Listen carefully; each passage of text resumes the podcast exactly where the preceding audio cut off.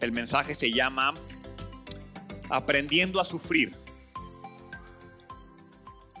Como lo digo y como lo acabo de decir hace rato, hoy se conmemora la fecha más importante de nuestra fe. Eh, la resurrección probó que Jesús es quien decía ser y probó que había vida después de la muerte. Pero quiero que leamos Primera de Pedro capítulo 2 versículo 21. Dice, pues Dios los llamó a hacer lo bueno, aunque esto significa que tengan que sufrir. Tal como Cristo sufrió por ustedes, Él es su ejemplo y deben seguir sus pasos. Son esos versículos que a veces no nos gustaría que estuvieran en la Biblia, porque habla de sufrimiento. A mí los que me gustan son los de prosperidad, los de bienestar, los de sanidad, los de cumplimiento de promesas. Cuando habla de sufrimiento no me gusta tanto. Pero dice ahí, Dios te llamó a hacer lo bueno. Por eso, en Santiago, cuando habla de la definición de pecado, dice que el que sabiendo hacer lo bueno no lo hace, ese es el que está pecando. No está pecando el que hace las cosas malas. No está pecando el que no hace nada. No. Peca el que sabe que es lo bueno y no lo hace. ¿Por qué peca? Porque Dios nos llamó a hacer lo bueno. Ahora, lo más importante es que dice, no hay pretextos. Aunque hacer lo bueno te haga sufrir, tienes que aguantarlo. ¿Por qué? Porque Cristo, por hacer lo bueno para nosotros, sufrió. Yo no sé cuántos de ustedes saben que el proceso de crucifixión, el proceso del entierro y de la resurrección de Cristo además de ser algo súper, súper importante para ti y para mí, es la guía para que tú y yo aprendamos a sufrir. O sea, Dios no nos vino y si alguien te vino a decir que Dios vino al mundo a quitarnos el sufrimiento, huye de ahí. Porque no, Dios vino a enseñarnos a sufrir. Dios sabe que en este mundo roto por el pecado, tú y yo vamos a ser lastimados, tú y yo vamos a ser heridos, tú y yo vamos a sufrir. Desde que pecamos, Dios nos prometió que nos iba a costar trabajar.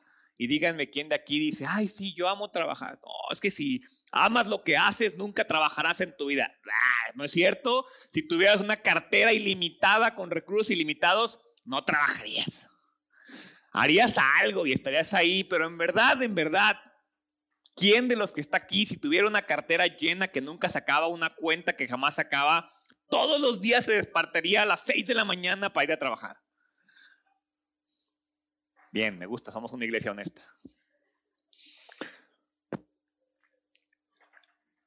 En realidad, este modelo, o sea, Jesús sí nos vino a salvar, Jesús nos vino a dar muchas cosas, pero una de las enseñanzas más grandes que recibimos y aprendemos a través de la crucifixión de Cristo es que Dios nos enseña a sufrir. Cristo nos deja un modelo en lo que fue viernes, sábado y domingo, nos deja un modelo acerca de lo que tú y yo debemos de hacer y de aprender a hacer en los peores días de nuestra vida.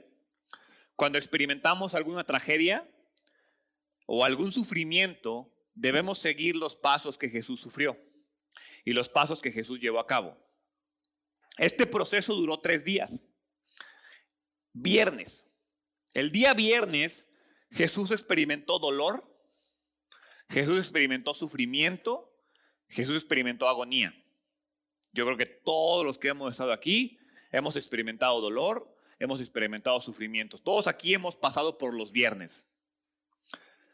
Después el sábado lo que ocurre el sábado es un proceso de pérdida, de duelo, de confusión, de miseria, de duda,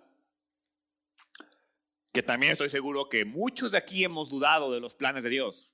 Muchos aquí hemos dudado de la sabiduría de Dios y de los tiempos de Dios. Y después viene el domingo, que es un día de gozo, de celebración, de victoria. Y en nuestra vida vamos a pasar por estas etapas una y otra y otra vez. Es más, te garantizo que tú hoy sin problemas me pudieras decir, sí, Gerardo, yo hoy estoy en viernes. No, fíjate que yo ando en domingo, ando bien. No, ¿sabes qué? Yo ando en sábado. No sé ni qué onda con mi vida. Estoy seguro porque es un proceso constante. Nuestra vida va viernes, sábado, domingo, viernes, sábado, domingo. A veces nos quedamos atascados en los viernes, a veces nos quedamos atascados en los domingos y a veces también tenemos muy buenos periodos eh, de sábados. Ahora, yo sé que hoy tal vez alguien está pasando por dolor. Yo sé que hoy tal vez alguien está pasando por dudas. Pero lo que quiero que tengamos siempre presente son tres preguntas, que son las que vamos a responder a lo largo del mensaje. Número uno, ¿qué debo de hacer en mis viernes? ¿Qué debo de hacer en los días de dolor? En los días de sufrimiento. ¿Qué hago?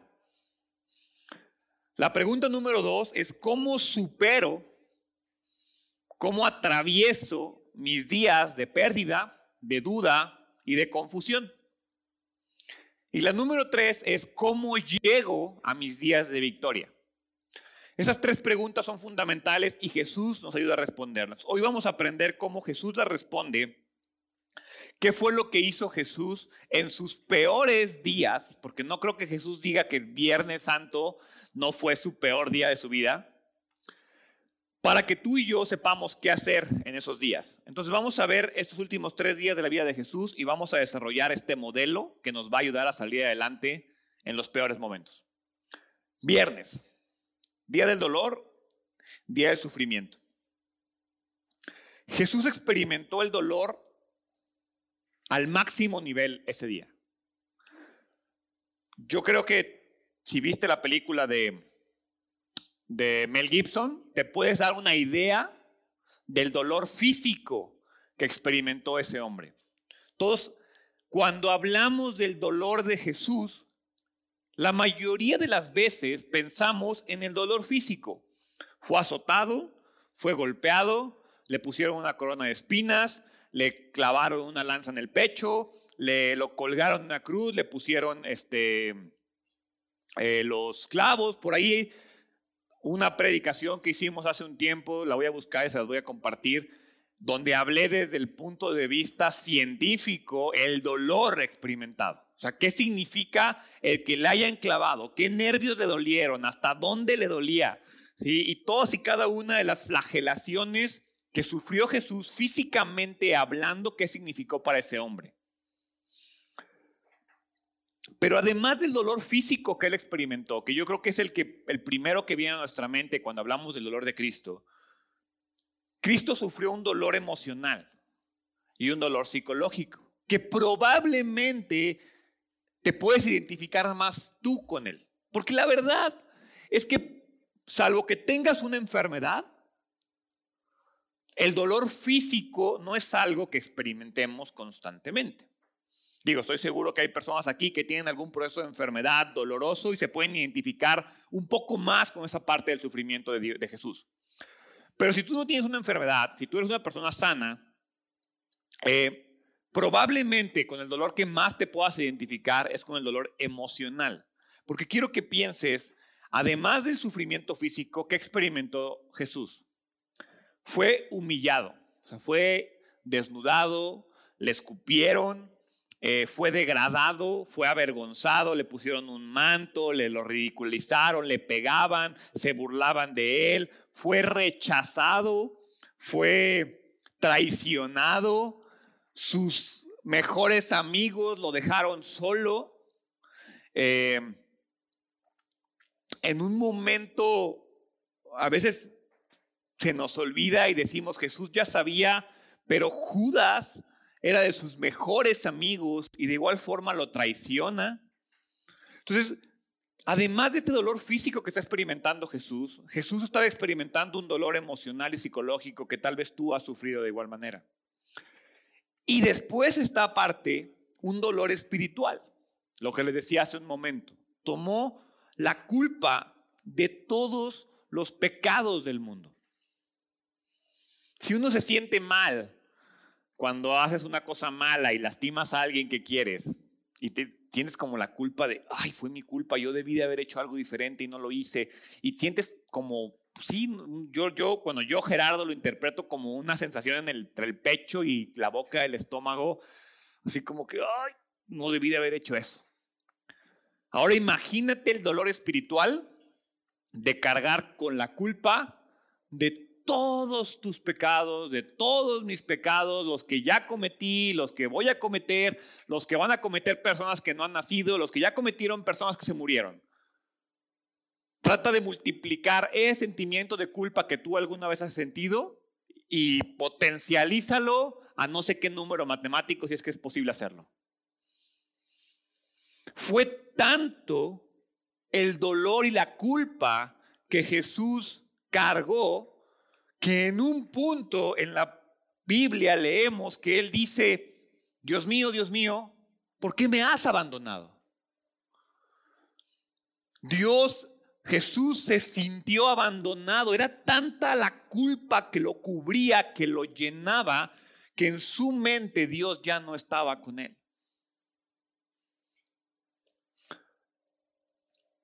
Una cosa podemos estar seguros, Dios sabe experimentar dolor. Jesús conoce el dolor. Si Jesús conoce este dolor, créeme que entiende el tuyo.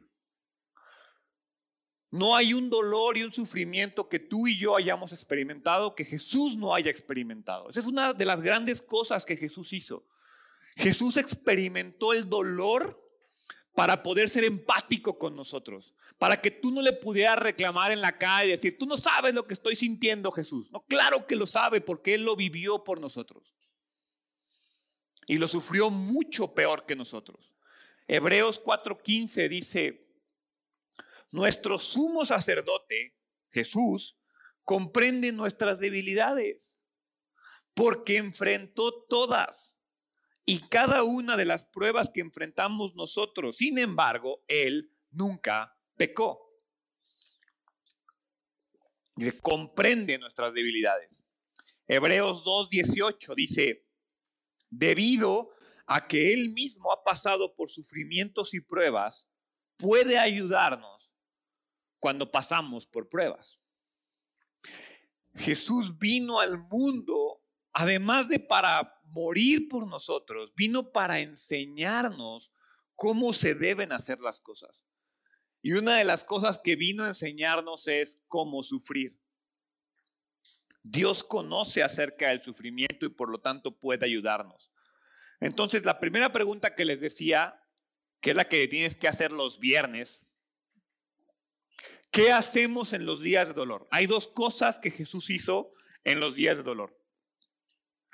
Número uno, buscar amigos. Su presencia, la presencia de amigos, de una comunidad, te va a ayudar.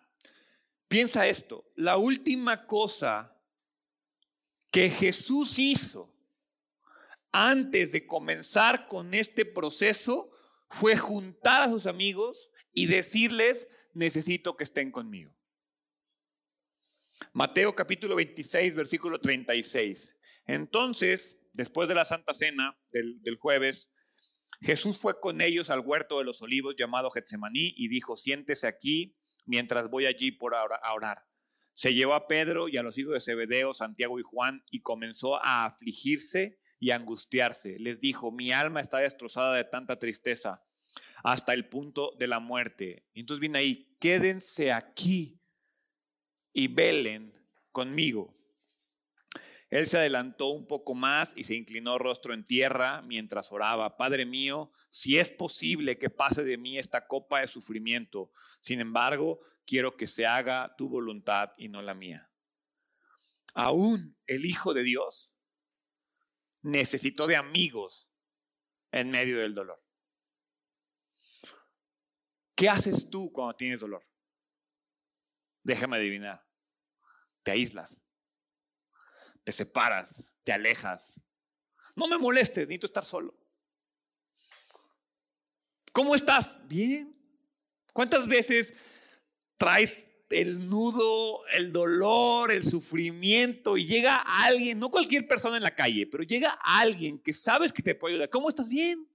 Todo bien. Aquí caminando en victoria, hermano. No estamos solos. Es lo más tonto que podemos hacer.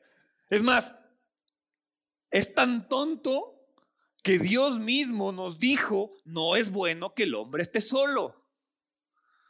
Ayer estaba escuchando un documental, bueno, no es cierto, ni era un documental, era algo que bien, no sé me acuerdo dónde lo vi, estaba perdiendo el tiempo en redes sociales, pero me sirve para la predicación de hoy.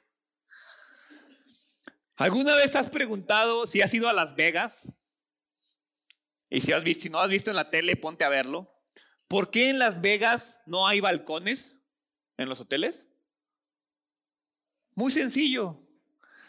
Porque la gente sola, sin dinero, se suicida.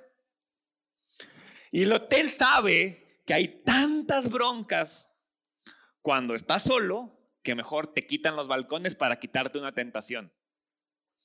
Porque no es bueno que estemos solos.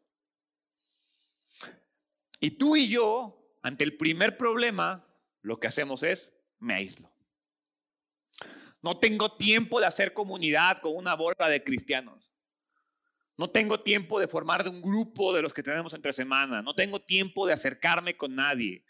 Lo platicamos muchas veces durante la pandemia. Ay, sí, ya queremos volver. Y bueno, ¿y cuántas veces tomaste el teléfono y le hablaste a esa persona que decías que querer ver? Oye, ¿cómo estás en la pandemia? ¿Cómo te ha ido? Y ¿Cómo la estás enfrentando? Hoy ya volvemos y ay, sí, qué padre, ya podemos vernos otra vez. ¿Para qué? Para saludarnos. ¿Y cómo estás? Bien, ¿y tú? Seguro estamos bien. No estoy diciendo que vayas con todas las personas y les platiques tus problemas, pero busca a esas personas. Es más, yo y Sari lo hemos intentado en hombres y mujeres. El tema del compañero espiritual. De vamos a buscar una persona con la cual tú puedas confiar y desarrollar. Y todos, sí, no, sí está padrísima la idea. ¿Cuántas veces hablaste con él? ¿Quién me tocó? Ya ni me acuerdo quién era mi compañero espiritual, Gerardo. ¿Me puedes poner otro? Lo repito, si el Hijo del Hombre necesitó de amigos, ¿qué te hace creer que tú no los necesitas? Dios es, es honesto acerca de sus emociones. Dice Gálatas 6.2, ayúdense a llevar los unos a los otros las cargas y obedezcan de esta manera la ley de Cristo. ¿Por qué dice esto? Ah, dice que tengo que decir a la gente mis problemas para obedecer. No, la Biblia dice y Jesús dice que su ley es ama a Dios por sobre todas las cosas y ama a tu prójimo. ¿Cuál es la mejor manera en la cual puedo amar a mi prójimo? Ayudándole a cargar sus cargas. Por eso dice ahí, ayúdense a llevar los unos a los otros las cargas y obedezcan de esta manera la ley de Cristo. ¿Por qué no haces comunidad? ¿Qué te detiene? Todos queremos saber qué hacer en los días de dolor, pero no estamos dispuestos a hacer lo que Jesús hizo en los días de dolor. Todos queremos que Dios termine con el sufrimiento, pero cuando enfrentamos el sufrimiento no queremos hacer lo que Jesús hizo en sus días de sufrimiento.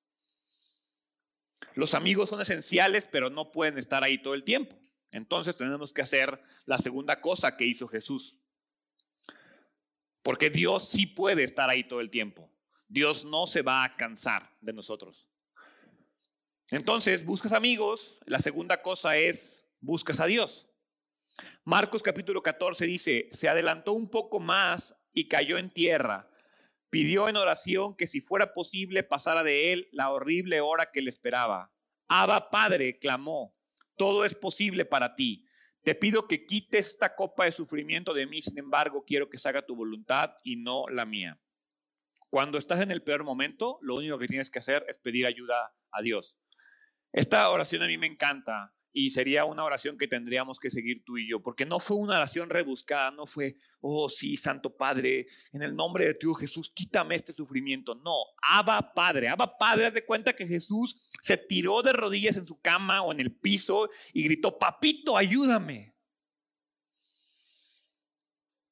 Abba Padre es papito, es papá, es la primer palabra que aprendía cualquier niño hebreo de aquella época. Abba. Abba es como decir papá o pa. Abba es la manera más coloquial con la cual te puedes referir a tu Padre. Y en ese momento de mayor sufrimiento, Dios, Jesús, no tenía tiempo de una oración rebuscada y muy bonita. Es papá, ayúdame. No quiero enfrentar esto. Cuando estás en tu peor momento, solo necesitas pedirle ayuda a Dios. Jesús oró tres cosas. En esta oración tan sencilla, afirmó el poder de Dios porque dice, todo es posible para ti. Dice, Abba, Padre, todo es posible para ti. Número dos, expresó su deseo. Te pido que quites esta copa. Y número tres, declaró confianza, pero que se haga tu voluntad y no la mía. Dos renglones tiene esta oración. Así deberíamos orar en los días de sufrimiento. Padre, quítame esto. Pero si no me lo quitas, confío en ti. Después de esto llegan los soldados y arrestan a Jesús. Y se los llevan a enfrentar seis juicios ilegales, tres judíos, tres romanos, lo torturan, lo ponen en una cruz y muere. Y entonces llega el sábado. El sábado son los días de duda y los días de confusión. Quiero que te imagines el sentimiento de los discípulos el sábado. ¿Qué estaba pasando por la mente de los discípulos el sábado? Lo vieron hacer milagros. Ellos sabían que Jesús se podía liberar a sí mismo. O sea, lo vieron caminar sobre el agua, lo vieron multiplicar los panes, lo vieron sanar ciegos, cojos, lo vieron sacar demonios. Entonces imagínate cuando lo ven en esa cruz y que no, no tronara los dedos y se bajara. ¿Qué estaría pasando por su mente? Hoy, el sábado, lo ven muerto, lo ven enterrado, lo ven en una tumba, con una roca cubriendo la entrada. Y entonces el Mesías que los iba a liberar del imperio romano fue asesinado. El maestro que tanto amaban está muerto. Imagina los pensamientos. Seguramente son pensamientos que tú y yo sentimos. Y quiero que estos los pongas, porque estoy hablando de ese momento de duda y confusión que tienes hacia Dios. Que seguramente sientes remordimiento. Los discípulos abandonaron a Jesús y hoy está muerto. Imagínate, pueden estar pensando, ¿qué pude haber hecho? Me debí de haber dado cuenta que Judas era el traidor, debimos de haber matado a Judas.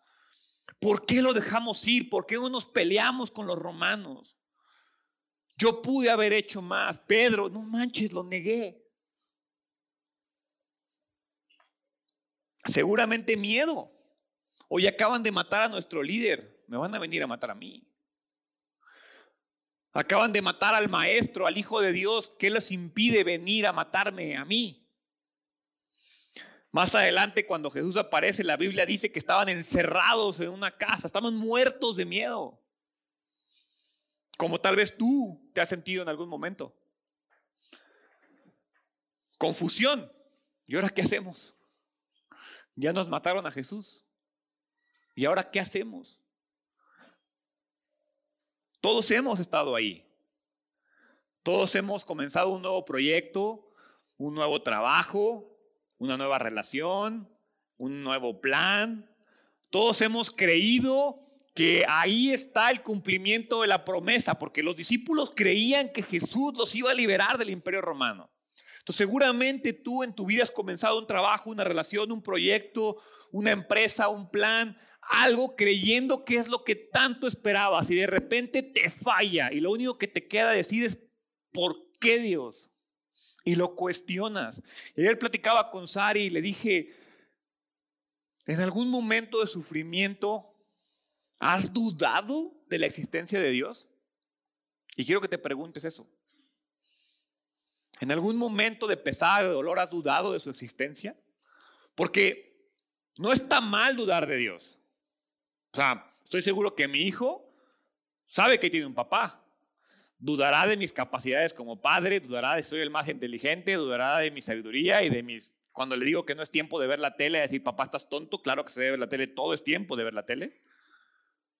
Pero no duda que tiene un padre. De la misma manera, tú y yo no podemos dudar que tenemos un padre. Podemos cuestionar todo lo que quieras de Dios. ¿Por qué Dios? Cuestionar su tiempo, cuestionar sus momentos, cuestionar su sabiduría. Claro que lo podemos hacer. Pero seguramente, ¿qué haces o qué piensas en esos momentos? Lo interesante es que Jesús mismo les dijo lo que iba a pasar. Pero es tanta la duda, es tanta la confusión que se te olvida. Y en esos momentos de duda y confusión, tú sabes lo que hay que hacer. Y no lo haces o no lo hacemos. Ve lo que dice Mateo capítulo 26, versículo 31. En el camino, Jesús les dijo, esta noche ustedes me abandonarán porque las escrituras dicen, Dios golpeará al pastor y las ovejas del rebaño se dispersarán. O sea, esa noche, no les dijo cinco meses antes. Mateo 26, 56. Pero todo esto sucede para que se cumplan las palabras de los profetas registradas en las escrituras. En ese momento todos los discípulos lo, abandonaron y huyeron. Y ahora quiero que te hagas esa pregunta de manera personal. ¿Alguna vez has abandonado a Dios por duda, temor, confusión, dolor, por pérdida? Yo sí. De repente cuando hay cosas que pasan en mi vida de manera particular, yo abandono a Dios y me alejo y trato de resolver las cosas por mis propias fuerzas. Quizás has orado por algo y ese algo no pasa y te alejas de Dios. Quizás has permitido que ese dolor te aleje. ¿Cómo supero mis días de confusión? Es la segunda pregunta. ¿Cómo supero? Porque no, las dudas y la confusión no se van a acabar. ¿Cómo atravieso las dudas de confusión? Pues recuerdas las promesas de Dios. Nunca, y es una frase que leí por ahí que me encantó, nunca dudes en la oscuridad de lo que Dios te ha mostrado en la luz. Nunca dudes el sábado de lo que Dios te ha mostrado el resto de la semana. Porque Jesús antes de morir les hizo una promesa a estos mismos discípulos que hoy están muertos de miedo. Juan 16, 16 dice, dentro de poco ya no me verán, pero tiempo después me verán de nuevo. Versículo 20, les digo la verdad, ustedes llorarán, se lamentarán por lo que va a sucederme, pero el mundo se alegrará. Ustedes se lamentarán, pero su dolor se convertirá de pronto en una alegría maravillosa. Será como una mujer que sufre dolores de parto. Pero cuando nace su hijo, su angustia se transforma en alegría porque ha traído una nueva vida al mundo. Así que ahora ustedes tienen tristeza, pero volveré a verlos, entonces se alegrarán y nadie podrá robarles esa alegría. Y el sábado los discípulos están encerrados, muertos de miedo. Jesús está, está prediciendo, pronosticando su resurrección. En teoría, nadie va a poder robarles esa alegría, excepto ellos mismos. Porque si yo hoy te doy una promesa, ah, sí, amén, gloria a Dios, y después te da una bronca y dices, ay Dios, ¿por qué me haces esto? Y ahí está la promesa muriéndose de risa. Lo importante es que en los tiempos de dolor, en los tiempos en los que no puedes verlo, en los tiempos en los que no puedes sentirlo, en los tiempos en los que duele seguir a Dios, hay algo que sí puedes hacer y es creer en Él es recordarlo. Todo es parte del plan. Jesús les dio su promesa antes de ser arrestado porque Jesús conocía el plan. Y aunque suene difícil, Dios tiene un plan y es un buen plan, aunque te duela. Y créeme que te lo digo desde un punto en el que digo, no puede ser posible que esas cosas pasen en mi vida. Y, y lo puedo cuestionar lo puedo dudar. Pero tengo una seguridad que Dios tiene un plan y que ese plan es bueno. No sé lo que tú estás experimentando en este momento, pero tienes que convertirte en una persona de promesas. ¿Y qué significa una persona de promesas? No es alguien que anda, uy, sí, amén, las promesas de Dios. No, eso no existe. Pero si en la Biblia hay siete mil promesas, hoy quiero preguntarte cuántas conoces. Hay más de siete mil promesas en la Biblia. Si no me crees, compra una Biblia que se llama Biblia de promesas y cuéntalas.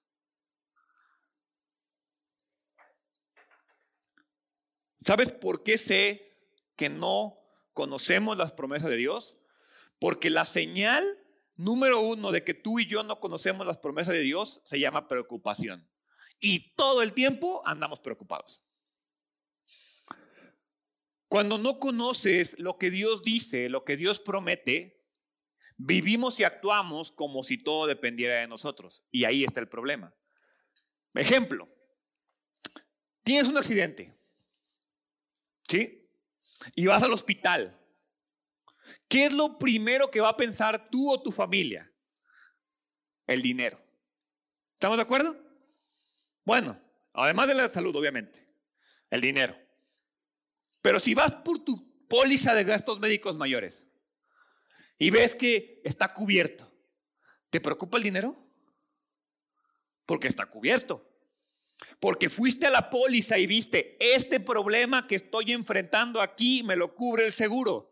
La próxima vez que tengas un problema, antes de preocuparte, vas a ir a la Biblia y vas, a ver si hay una, una de esas siete mil promesas cubre el problema que estoy enfrentando ahorita. El problema es, ¿qué sabes de Dios? ¿Qué es lo que sabes y conoces de Dios? Al final, a Dios le importa lo que está pasando en tu vida. Dios se aflige contigo. Dios te ama incondicionalmente y quiere estar cerca de ti. Y Dios puede convertir los malos momentos en buenos momentos. Al final, es muy fácil sacar cosas buenas de los momentos buenos, pero solo Dios puede sacar cosas buenas de los momentos malos. Por eso le decía ahorita, Jesús convierte crucifixiones en resurrecciones. Cualquier problema que estés enfrentando ahorita, Dios lo puede convertir en algo bueno. Si estás pasando por un problema hoy, lee Isaías 61.3. A todos los que se lamenten en Israel les dará una corona de belleza en lugar de cenizas, una gozosa bendición en lugar de luto, una festiva alabanza en lugar de desesperación. Ellos en su justicia serán como grandes robles que el Señor ha plantado para su propia gloria. Es una promesa.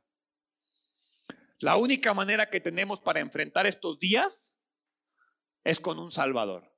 Cuando estás en los sábados, no se trata de que las cosas cambien, se trata de que tú cambies y te aferres al Salvador, porque te guste o no, tú y yo no tenemos el proceso y el poder para resucitarnos a nosotros mismos. Y entonces llega el domingo, el día de gozo, el día de la tumba vacía, porque durante el amanecer del tercer día unas mujeres fueron a la tumba, pero la tumba estaba vacía. Y en ese momento, y a partir de ese momento, mejor dicho, y durante 40 días, Jesús caminó con ellos. En ese momento el sufrimiento, el miedo, la duda, la confusión desaparecen y se vuelven el grupo del cual hemos estado estudiando en Hechos las últimas semanas. Este grupo de cobardes, miedosos, pescadores, analfabetas, se convierten en un grupo de personas gozosas y audaces capaces de ir a la muerte por lo que acaban de experimentar. Y entonces lo que hicieron fue que comenzaron a predicar que la vida puede cambiar, que hay poder en el nombre de Jesús, comenzaron a llevar el Evangelio a todo el imperio romano. Y a veces de nuevo, lo, yo creo que menospreciamos muchas de las cosas que leemos. Once pescadores predicaron tanto acerca del Evangelio que 300 años después de la muerte de Jesucristo, el César era cristiano. Por algo el Vaticano está allá. No sé si alguna vez lo has pensado. Porque en el día de gozo, once hombres se levantaron y confiaron en el poder de Jesús. Entonces la pregunta es, ¿cómo llego a estos días de gozo? Confiando en el poder de Jesús. Porque no vas a poder llegar en tus fuerzas. Como les dije ahorita, tú no te puedes resucitar a ti mismo. Si pudieras hacerlo, si pudiéramos tú y yo resucitarnos y darnos vida eterna y darnos perdón de pecados a nosotros mismos, la muerte de Jesús no hubiera sido necesaria. Si hubiera, simplemente quiero que lo piensen de esta manera. Si hubiera otra manera para que tú y yo tengamos una relación con Dios, una sola, ¿ustedes creen que Jesús hubiera, que Dios hubiera matado a su hijo? Si hubiera una sola forma o una obra, Gerardo, es que si subimos 50 veces el Everest, es lo mismo. Dios hubiera hecho, pues dale a trepar, porque a mi hijo no lo voy a matar si hay otra manera en la que ustedes sean salvos. No hay. Y como no hay otra manera, no me queda otra más que confiar. Entonces, con eso termino. Para superar los peores días de nuestra vida, vamos a necesitar, número uno, buscar la presencia de Jesús. Número dos, recordar las promesas de Dios. Y número tres, confiar en el poder de Jesús. Ay, Gerardo, eso suena muy bonito. Simplemente te pregunto, ¿ya lo hiciste? ¿Ya hiciste esto? Porque cuando alguien llega a consejería, ¿qué tanto horas? No, la neta no tanto. ¿Te sabes las promesas? No.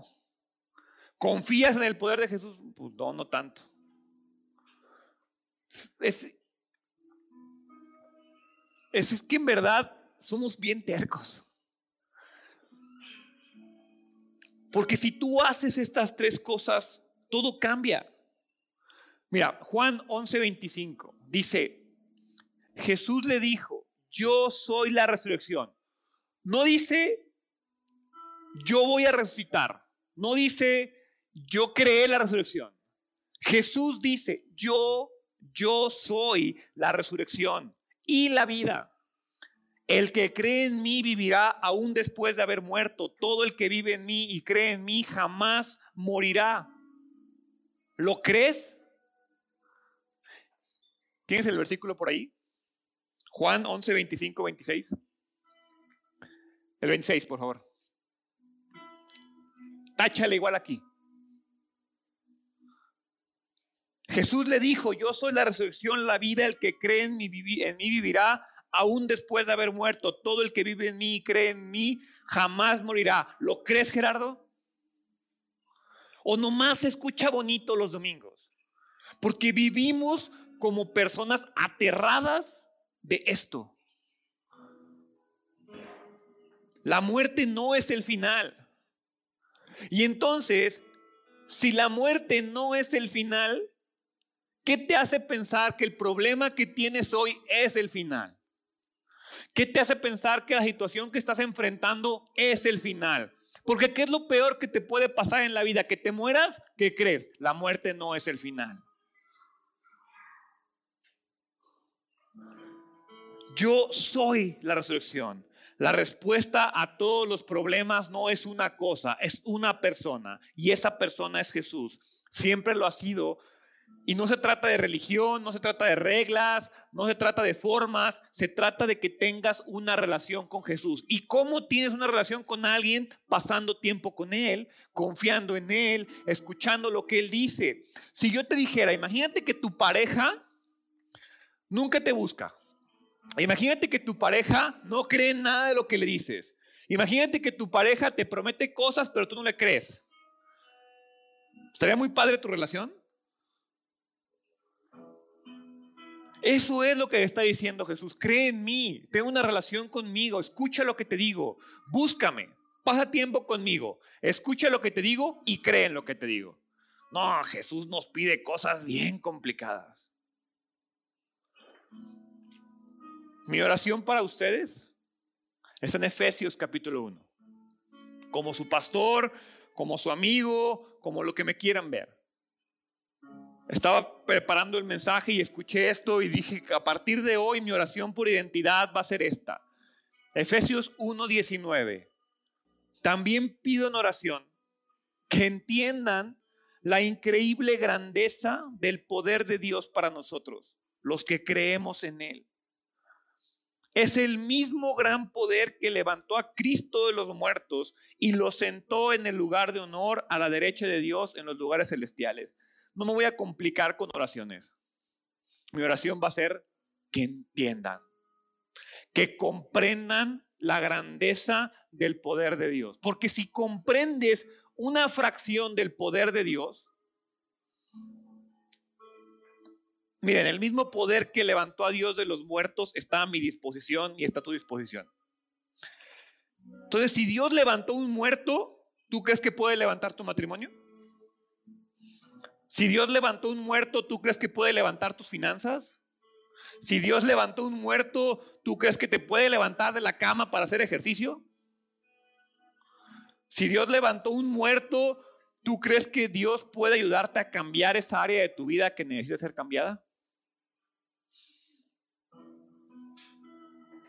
Con el poder de Dios las cosas son diferentes. Filipenses 3:10. Quiero conocer a Cristo y experimentar el gran poder que lo levantó de los muertos. La pregunta es, ¿en verdad lo quieres? ¿Cómo voy a experimentar el gran poder que lo levantó de los muertos? Conócelo.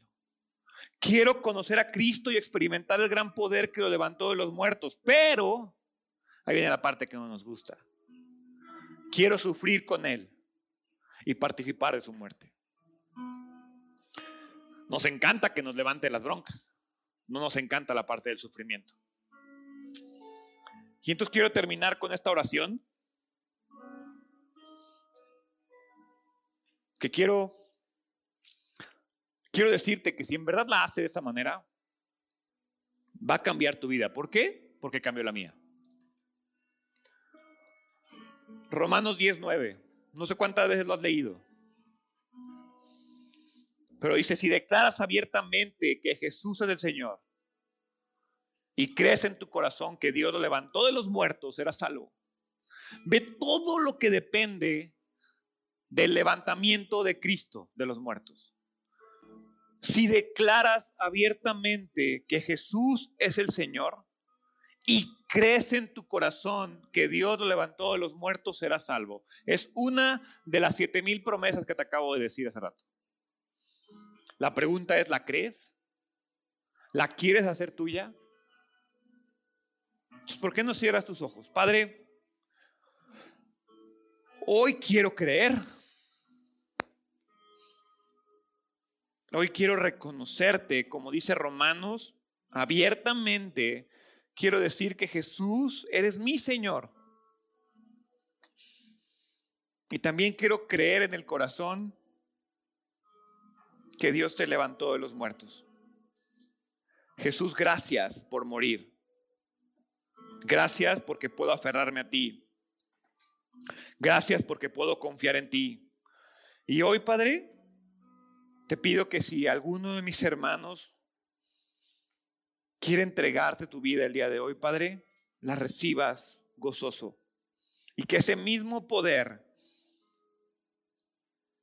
que te levantó de los muertos inunde su vida y su corazón. Porque tal vez aquí hay personas que jamás lo han hecho. O quizás hay personas que ya lo hicieron alguna vez, pero no lo han hecho de la manera correcta, Padre. Hoy, hoy quiero que todos los que así lo quieran se aferren a la promesa de salvación y que confiesen abiertamente que tú eres nuestro Señor y Salvador y que Dios te levantó de los muertos. Jesús, gracias. Gracias por enseñarme a sufrir. Gracias porque sé que en tu sufrimiento encuentro poder, que en tu sufrimiento encuentro victoria. Gracias por el sufrimiento que yo mismo experimento. Padre, ayúdame a buscarte en los días de dolor. Ayúdame a aferrarme a tus promesas en los días de duda y confusión. Y ayúdame a confiar en ti y a hablar de ti en los días de gozo y alegría. Padre, hoy quiero tener una relación contigo. Te quiero buscar. Gracias por dejarte encontrar. En el nombre de Jesús. Amén.